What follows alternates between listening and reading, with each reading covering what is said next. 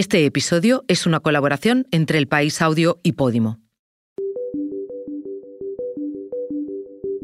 La arquitectura puede modificar el modo en el que nos sentimos.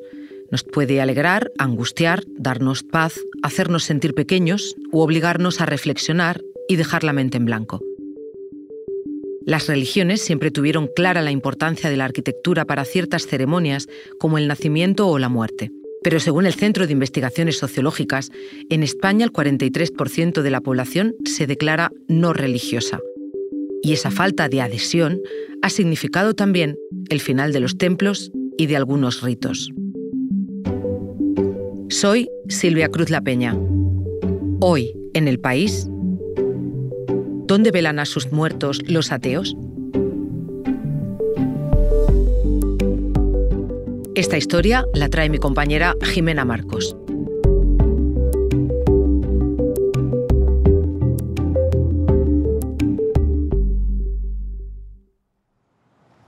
tal? ¿Cómo estáis? Hola. Entonces, no sé si, si, si os gustaría alguno de vosotros contestar algunas preguntas o no. ¿Por qué habéis venido hoy? Porque hace justo un año. Falleció. Sí. ¿Cuántos años tenía? 21, ¿no? ¿Vosotros cuántos tenéis ahora? ¿22? Yo 22. Mm. Vinimos también por su cumple y, y luego pues hace un año que, que falleció y luego pues depende un poco, más ¿Qué, o menos. qué hicisteis en su cumple? ¿Trajisteis algo? Porque eso, veo que hoy habéis traído agua, tenéis cerveza. Fuimos de comida luego. Qué guay. Hay que recordarle cómo era, igual que nosotros. Claro, ¿Le gustaba mucho la cerveza? El vino blanco patch. El vino blanco. ¿Tenéis algún ritual que hayáis eh, acogido un poco vuestro? Se recuerdan frases suyas, digamos, pero son frases que igual no se pueden decir a- al periódico. ¿Pero era una cosa como con palabrotas o qué? Sí, Ah, no sé, que decía mucho y nos hacía mucha gracia. vale. Su esencia. Sí. Que es, que es una frase que entiendo que en misa no se podría decir ni No, broma. no, no, sí, justo en misa creo que no, No pueden no, oírla, aptas. no pueden oírla los padres. La vida cambia rápido, la vida cambia en un instante, dice Joan Didion en el año del pensamiento mágico. La vida cambia rápido, pero procesar ese cambio no es cosa de un día. El duelo no se considera un síndrome ni una enfermedad. El duelo es un proceso emocional, espiritual y sanador para los creyentes. Pero para los ateos, el duelo ha acabado materializándose en un edificio gris, casi sin ventanas, donde se comparte baño con gente que ha ido a velar a su muerto, que no al tuyo, donde hay wifi gratis y un listado digital de apellidos con el número de habitación al lado. Un tanatorio es una oficina administrativa, un lugar frío donde familiares y amigos se reúnen para realizar un trámite burocrático.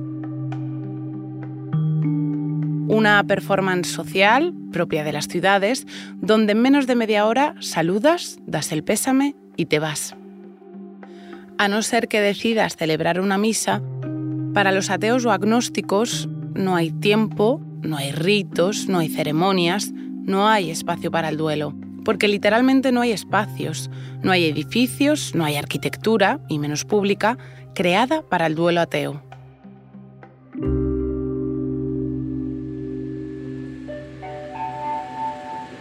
Próxima estación, Anoche, correspondencia con cercanías Renfe.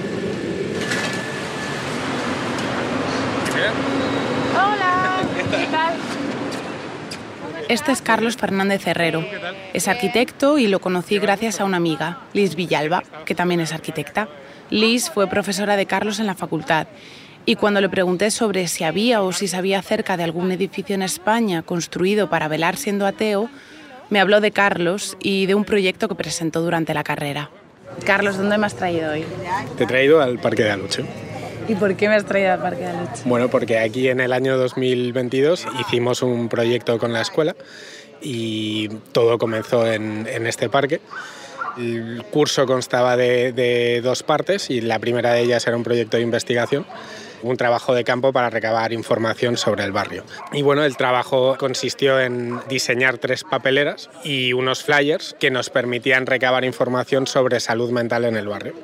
Y entonces a través de este juego sacamos unas gráficas que convertimos en una especie, lo llamamos topografías afectivas y generamos como una especie como de, de montañas con las respuestas que nos iba dando la gente sobre los estados de ánimo más recurrentes en el barrio.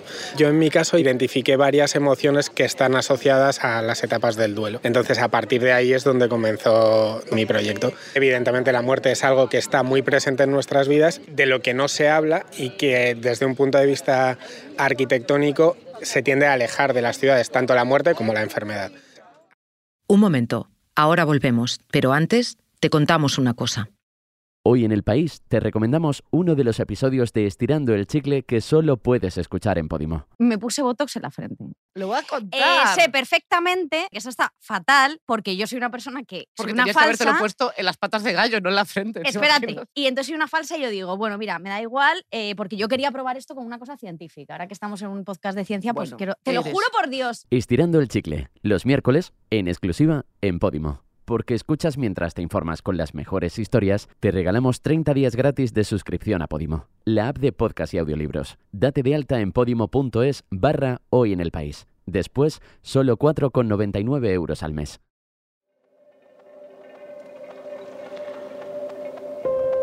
Carlos me contó que hace 2400 años antes de Cristo, en la península ibérica, concretamente en la zona de Murcia y del sur de Valencia, los agáricos tenían la costumbre de enterrar a sus muertos en grandes tinajas debajo de las casas.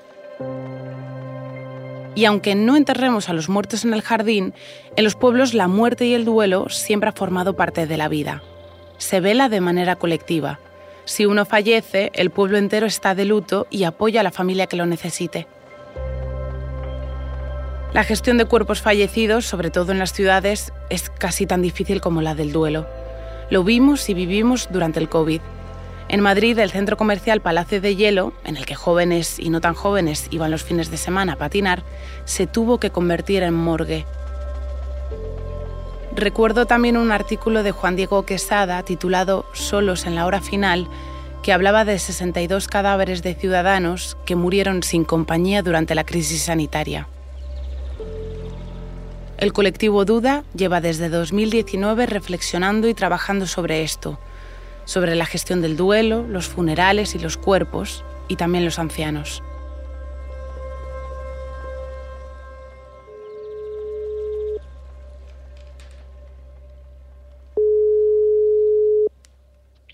Hola, ¿qué tal? Hola Saray, ¿cómo estás? Muy bien, ¿cómo estás tú, Jimena? Muy bien, ¿me escuchas bien? Te escucho bien, sí. Vale, Estoy aquí con mi compañera Clara. Hola Jimena. Hola Clara, ¿cómo estás? Bien, ¿y tú? Bien, gracias por atenderme las dos. Sí, bueno, somos Clara Piazuelo y Saray Cumplido y somos un colectivo que se llama Duda, Du-Da, y nosotras hacemos investigación, producción y mediación artística y hacemos proyectos que hacen preguntas sobre nuestros modos de cohabitar para imaginar otros posibles futuros. Bueno, Morir Guay es una línea de investigación que iniciamos en 2019 que trata en torno a los discursos y protocolos imperantes sobre la muerte y también sus contrarrelatos. Entonces, se articula alrededor de una serie de experimentos metodológicos que parten de la hipótesis de que si creamos un espacio cuidado para romper el tabú alrededor de la muerte, pues podemos iniciar un cambio de paradigma que potencie la soberanía y la ecología en el morir. Justamente ahora comenzamos una nueva etapa ¿no? en el proyecto que se llama Aprendizajes colectivos para rediseñar la muerte. Vamos a trabajar mucho la soberanía en el morir, la soberanía y la ecología en los funerales. Vamos a hablar de, de la política actual en torno a la, a la muerte. Vamos a, espe a, especular y a prototipar posibles eh, nuevas maneras de morir de enterrarnos, pero también de generar eh, funerales más sostenibles. Sí, bueno, es que justamente vivimos en un momento en el cual hay como una especie como de desapego, de descrédito del ritual tradicional más católico y parece que no hay como otra alternativa si eres ateo o agnóstico que la que te ofrecen como la funeraria en el tanatorio, ¿no? Como ver al cadáver, que tienes 24 horas, que bueno, apenas tienes tiempo para decidir y luego pues mmm, volver a tu vida normal, ¿no?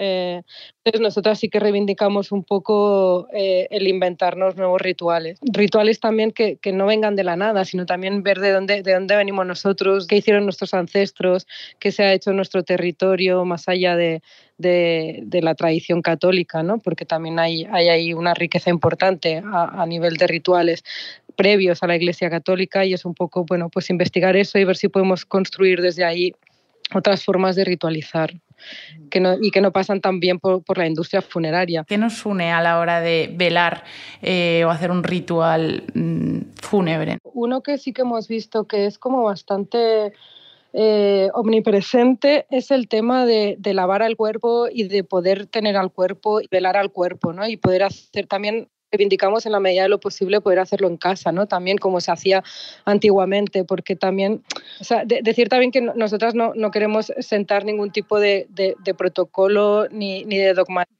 Cada comunidad, eh, ya sea cada familia o cada comunidad expandida, tiene que dar con sus propios rituales y que eso es como muy personal y también es relacional, ¿no? Y es, es, es, es en esa colectividad o en esa comunidad como se tiene que decidir. ¿Cómo veis la posibilidad de crear no sé, edificios o espacios públicos dentro de la ciudad? Mira, con esta pregunta también iniciamos nosotras esta nueva etapa de investigación y justo eh, tenemos una colaboradora que se llama Ana García y ella es experta en neuroarquitectura y va a empezar su, su parte de investigación también como con esta pregunta, ¿no? Como, ¿Cómo serían los espacios públicos para acompañar a la muerte y, y, a, y al final de la vida? Y estamos estableciendo relaciones con el Festival de Arquitectura de Barcelona que se llama Model para poder justamente eh, presentar una propuesta de colaboración, de trabajo conjunto con el festival para justamente intervenir ¿no? o, o, o, imaginar colectivamente un espacio público donde acompañar a morir. Entonces, claro, hasta que la ley no se empiezan a, esas propuestas no empiezan a encajar dentro de los planes de gobierno, pues, es, pues por otro lado pues estaremos nosotras y, y, y mucha otra gente con, pues señalándolas ¿no? Y, y, generando pensamiento crítico. Y si hay movilización, al final esto es una necesidad, es una necesidad y un derecho, o sea que ahí vamos. Pues hablamos pronto. Gracias, Venga, hasta pronto.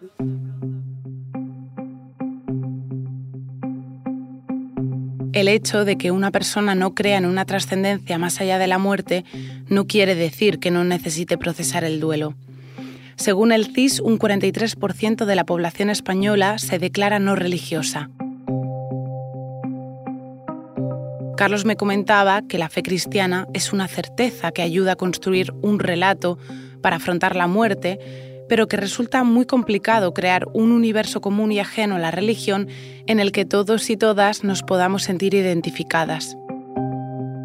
Por eso le pregunté por referentes en la arquitectura, en quién se había fijado para desarrollar su proyecto.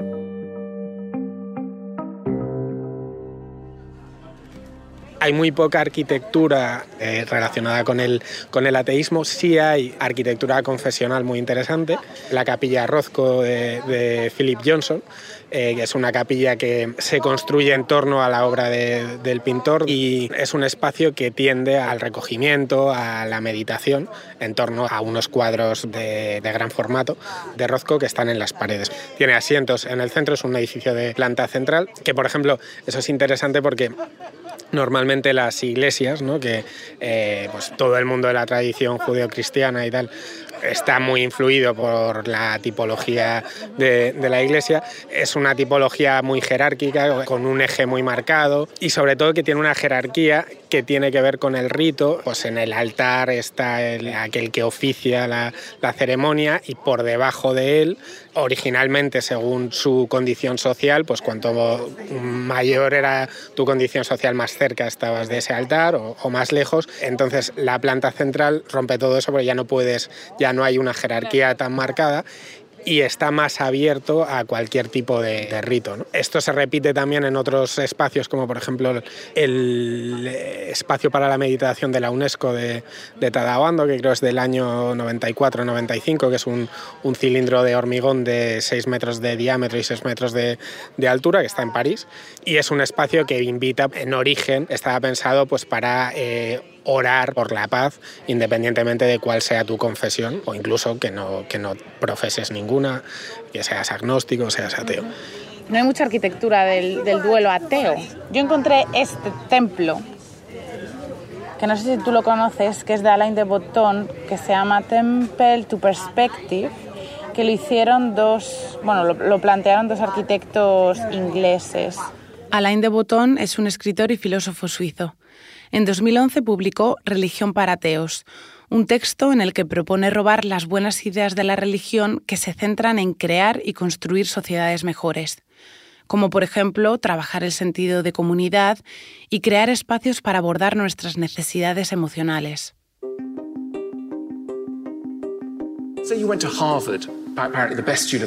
Vas a Harvard, a la mejor universidad, y dices, mira, he venido a estudiar a Harvard porque quiero encontrar un marco moral.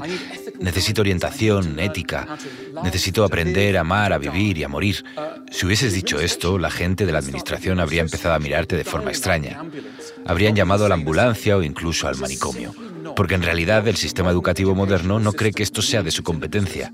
No cree que deba proporcionar orientación ética, un marco moral o consuelo.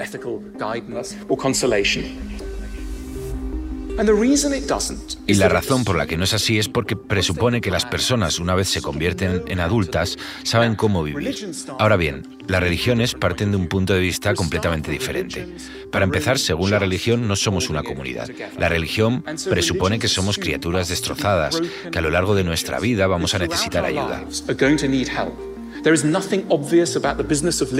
No hay nada obvio en el negocio de vivir. Por eso necesitamos ayuda durante todo el trayecto, durante toda nuestra vida. De ahí que la orientación sea absolutamente fundamental. Miremos el concepto de comunidad. Una de las cosas en las que sin duda las religiones son bastante buenas es en la creación de comunidades convertir a extraños en amigos. Y una de las cosas con las que el mundo secular claramente tiene un problema es con la comunidad. Creo que en realidad es muy importante vivir en grupos. Y creo que muchas de nuestras neurosis y ansiedades provienen del hecho de que no convivimos de manera grupal. Ahora, no me malinterpreten, en la ciudad moderna, en Sydney, en Melbourne, en Londres, hay todo tipo de reuniones todo el tiempo. El problema es que, en realidad, no hablamos con los demás.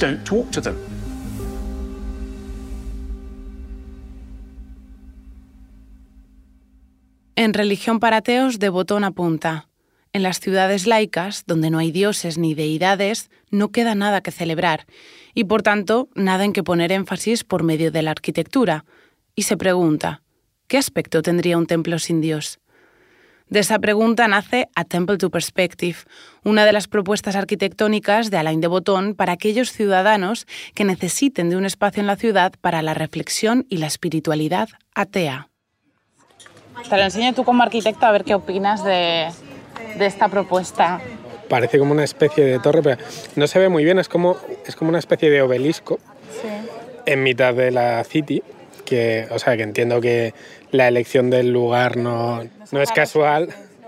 Entiendo como que en, la base del obelisco habrá algún tipo de, de espacio de contemplación o espacio ritual no tiene ningún banco, ningún sitio para sentarte.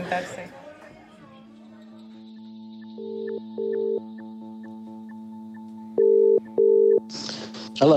Hi Tom, how are you? I'm good, I'm good. How are you? Este es Tom Greenhall, uno de los arquitectos que junto a Jordan Hodgson se encargó del diseño del templo. Así que aproveché para preguntarle por algo que se había preguntado Carlos, si era deliberado que el templo estuviese ubicado en medio de la City de Londres. Um, oh, good question. Um, es una buena pregunta. Tengo que pensar porque fue hace tiempo. Creo que fue en 2010, 2011 cuando reflexionamos sobre esto. Estaba ubicado justo en el medio de la City porque tenía que ver con varias personas. Quiero decir, la idea era que hubiera toda una red de edificios repartidos en lugares remotos de la ciudad. Todos iban a tener diferentes diseños, lo que te daría una sensación de diferentes perspectivas con diferentes significados.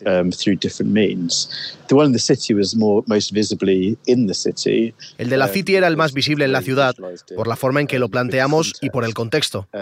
Pero creo que fue también quizá por el gran número de iglesias que hay en la ciudad. Sentí que la propuesta se ilustraba bien en ese contexto. Se pensó como una torre de 46 metros de altura que representaba cada millón de años de existencia de la Tierra o del comienzo del universo. Entonces, la idea era que a esa gran altura altura podías ver cómo de insignificante era la vida humana. Y con esa perspectiva ibas a poder ver todas tus preocupaciones personales como mundanas. El templo, como describía Carlos, es un obelisco muy estrecho en su base tanto que estaba pensado para que cupiera únicamente una persona de pie.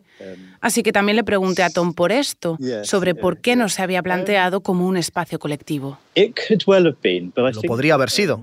Pero creo que en ese momento la discusión sobre ese diseño en particular tenía que ver más con la autorreflexión.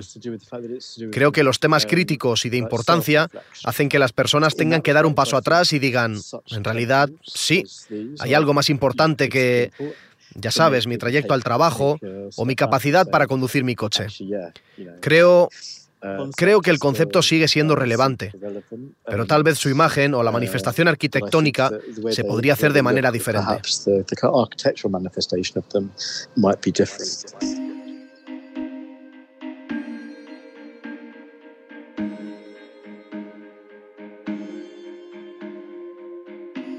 Alain de Botton, en su libro Religión para ateos, también saca a la luz una cuestión interesante.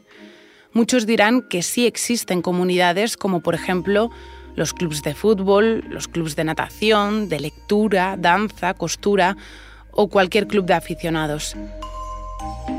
Pero de Botton señala, la diferencia entre un grupo de aficionados o que comparten hobby y una comunidad es que en una comunidad se reúne un grupo de personas que en cierto sentido no tienen nada en común entre sí.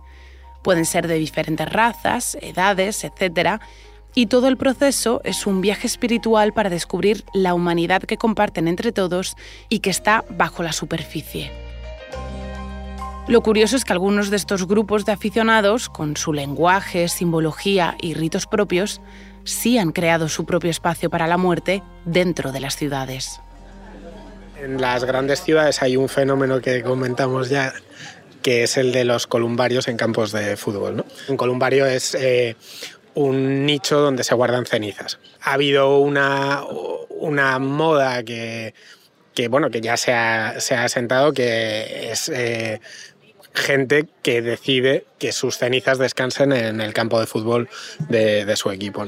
Entonces aquí en Madrid, por ejemplo, tenemos el columbario del Atlético de Madrid en el, en el Metropolitano y me parece interesante cómo eso se ha incorporado de, forma completamente natural al, al rito del deporte, del fútbol. ¿no? El ateísmo no tiene un rito como tal. O sí. Entonces, como no existe una religión atea, lo que sí que puedes observar eh, son fenómenos donde se integra, se naturaliza de alguna manera la muerte y el, duelo, se integra el duelo en otro tipo de ritos, ¿no?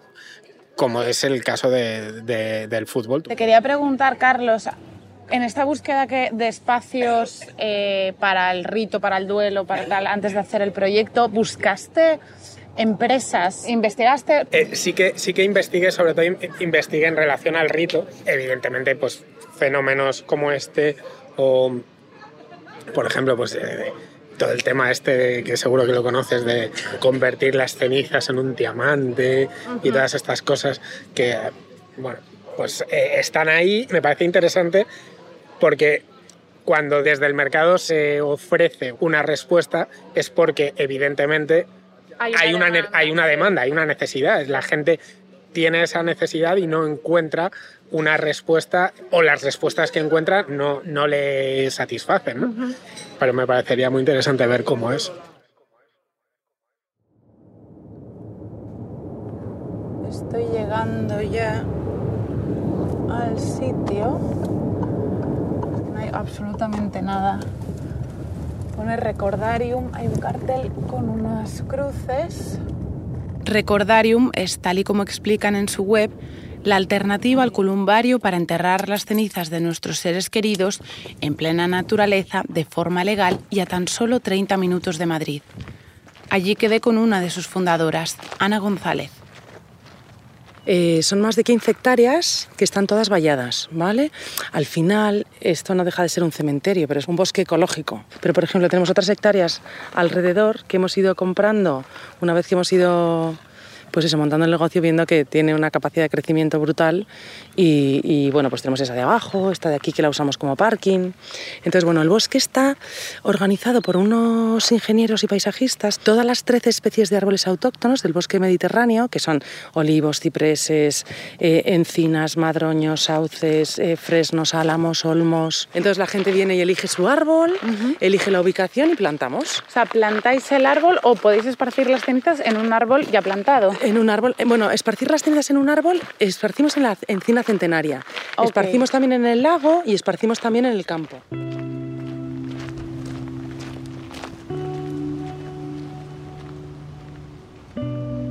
Luego tenemos eh, eh, el pabellón, que así ahora lo vas a ver, que es como para recibir y además, pues oye, que hay días de... Pasa, pasa. Que hay muchos días de, de lluvia, frío, invierno. Y entonces, mira, tenemos las dos terrazas, la norte y la sur, que en verano esta es una gozada porque esta es norte, con lo cual se pone sombra y hace fresquito. Tenemos luego la terraza sur. Tenemos esta sala que es como multidisciplinar. Tenemos proyector, hay gente que proyecta fotos, vídeos, hay gente que incluso retransmitimos en directo, en streaming, con lo cual igual están en una ceremonia o están aquí en un catering y están viéndose con familiares de otros países o de otros lugares. ¿Sabes? Vale. Con lo cual es precioso. Es muy bonito. Sí, vamos a bajar, te voy a llevar en el cochecito. Ah, que así es más fácil. Mira, ves, por ejemplo, esta es la zona de frutales, pero todos los frutales que están aquí más cerca les da más el aire. Entonces, a la hora de la caída de la hoja, mira, ¿ves? Son los primeros que se se les van cayendo la hoja. Claro. ¿Y varía mucho el precio de...? Pues los precios van en función del tamaño del árbol. Es decir, van eh, los árboles de 699 euros hasta lo que te quieras Ajá. gastar. Es decir, hay encinas de 25.000. ¿De 25.000 Sí, euros? Sí. O sea, ¿puedes enterrar? Puedes enterrar hasta 10 familiares alrededor del árbol. ¿Y el mantenimiento? Pues lo que hacemos es, nosotros el primer año de plantación del árbol, sabiendo que es el año más complicado, si le pasara algo al árbol, lo que hacemos es reponerlo en la misma forma en la que se plantó. Entonces no hay mantenimiento. O sea, yo Es voluntario, es voluntario. Ok, ok. No, no, y entonces tú imagínate, es maravilloso porque la gente cuando dice es que morirse es carísimo. Es que es carísimo. Es que es carísimo, es que al final dices, vale, venga, me han incinerado, me han hecho todo. Pero es que ya, si encima tienes que pagar otros 2.500, 3.000 o 7.000 euros por tener un panteón o un columbario, X años, Ujú, Exacto. aquí ya es perpetuo. Ujú. Y una vez que tienes el árbol, hasta 10 familiares alrededor, eh, solo pagas el servicio de entierro y la laminita. Y además la gente que ya viene aquí ya sabe que quiere pedir una urna biodegradable, con lo cual reduce también los costes. Y luego entiendo que vosotros también ofrecéis servicio porque, porque me has dicho que a veces hay música. Claro, pues mira, si quieres vamos yendo, pero por ejemplo, vamos a tener una con una guitarra española que quieren que toque Paco de Lucía, con un videógrafo que viene a grabar desde el cielo, con un... Móntate conmigo si quieres. Vale, ¿dónde me subo? En el lado de otro lado. Y van a brindar con pacharán. Ah, mira. Hay gente que ha tenido un gaitero, hay gente que ha estado en silencio, hay gente que ha soltado palomas, hay gente que rodea todo de pétalos de rosa, hay gente que, no lo sé, es, es tan especial porque cada uno es cada uno. Pero eh, hay gente que de repente te pide que, yo qué sé, un responso al árbol. Entonces vienen y te hacen una bendición al árbol. Vale. Hay ceremonias mixtas de judíos y católicos, hay ceremonias de, de coros de cantos gregorianos. Pero os pueden pedir lo que quieran. Mm, Sí, y se Yo lo vengo- intentamos conseguir. Hay amigos que vienen de relativo botellón, ¿sabes? Les dejáis venir aquí con sus latas y su todo. No, en principio todo lo bajamos nosotros, porque así tenemos control de lo que se sirve, lo que se toma y de lo que se ponen, ¿sabes? Es súper importante eso.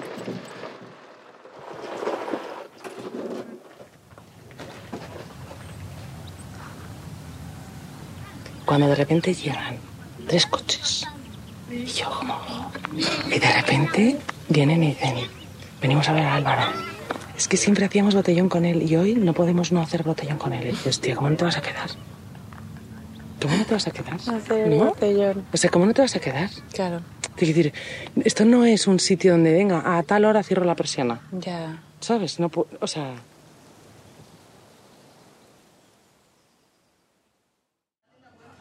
Cuando mi ateísmo puede no ser igual que el tuyo, desde la arquitectura cómo se genera un espacio en el que los dos podamos sentir una sensación similar, porque la búsqueda también es del, de lo colectivo, ¿no? del duelo colectivo y, y, de la ceremonia colectiva. Me ha parecido muy interesante lo que me has dicho de que mi, mi rito ateo es distinto al tuyo, porque es verdad, es decir, tu forma de recordar a tu madre, pues es, yo qué sé, en, mi caso, por ejemplo, en el mar, en un lugar que para ella era especial, o, tal, o a mi padre, en una encina, porque era algo que yo tengo vinculado a, a mi padre.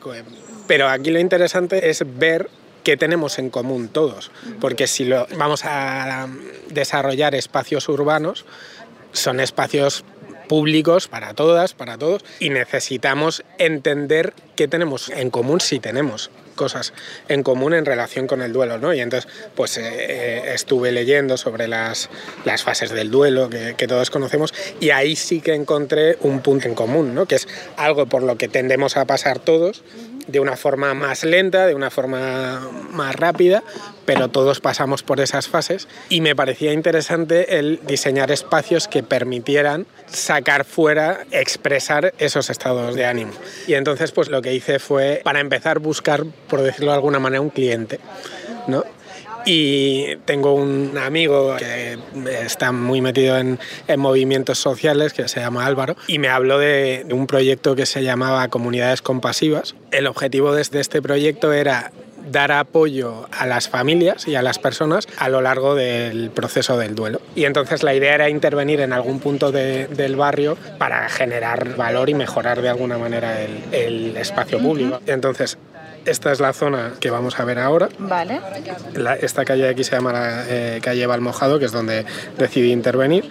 Y lo que hice fue desarrollar un bulevar. La idea era como relacionándolo con el duelo, como el duelo es un proceso, lo que buscaba era generar como un, un espacio transitable, es decir, un camino que tienes que andar y que tienes que transitar. Y entonces la idea era como generar una brecha, una herida, como el duelo, y coserla con un parque. ¿no? Decidí enterrar todo el programa. Esto también era interesante, generar también espacios incómodos para favorecer determinadas emociones. Y de aquí salió el nombre del proyecto, que era Liminalis, que unía la palabra liminal con crisalis, con crisálida, porque la crisálida era como para mí el, el, espacio catártico por antonomasia y luego el espacio liminal es algo que estuve investigando y que me pareció muy interesante porque la condición liminal de los espacios tiene que ver con una dimensión no solamente espacial sino también temporal de la arquitectura. Un ejemplo de espacio liminal sería, por ejemplo, un pasillo del metro. Un pasillo del metro eh, a esta hora, a las 10, 11 de la mañana, tú caminas por ese espacio y no te ocurre nada particular sin embargo, si tú caminas por ese espacio a las 3 de la mañana, cuando está completamente vacío, tu cerebro está en alerta desde que entras hasta que sales. Porque como está acostumbrado a ver gente constantemente transitar por ese espacio, está esperando a que en cualquier momento aparezca alguien. Y como no lo ve, permanece en alerta constante. Y me parecía muy interesante ver cómo se percibe la arquitectura desde fuera de, la arquitectura, de cómo la, percibe una usuaria. ¿no? Eh, ¿Te parece que vayamos a la calle donde has eh, el proyecto y ahí me cuentas los espacios? ¿no? Perfecto. Venga, genial.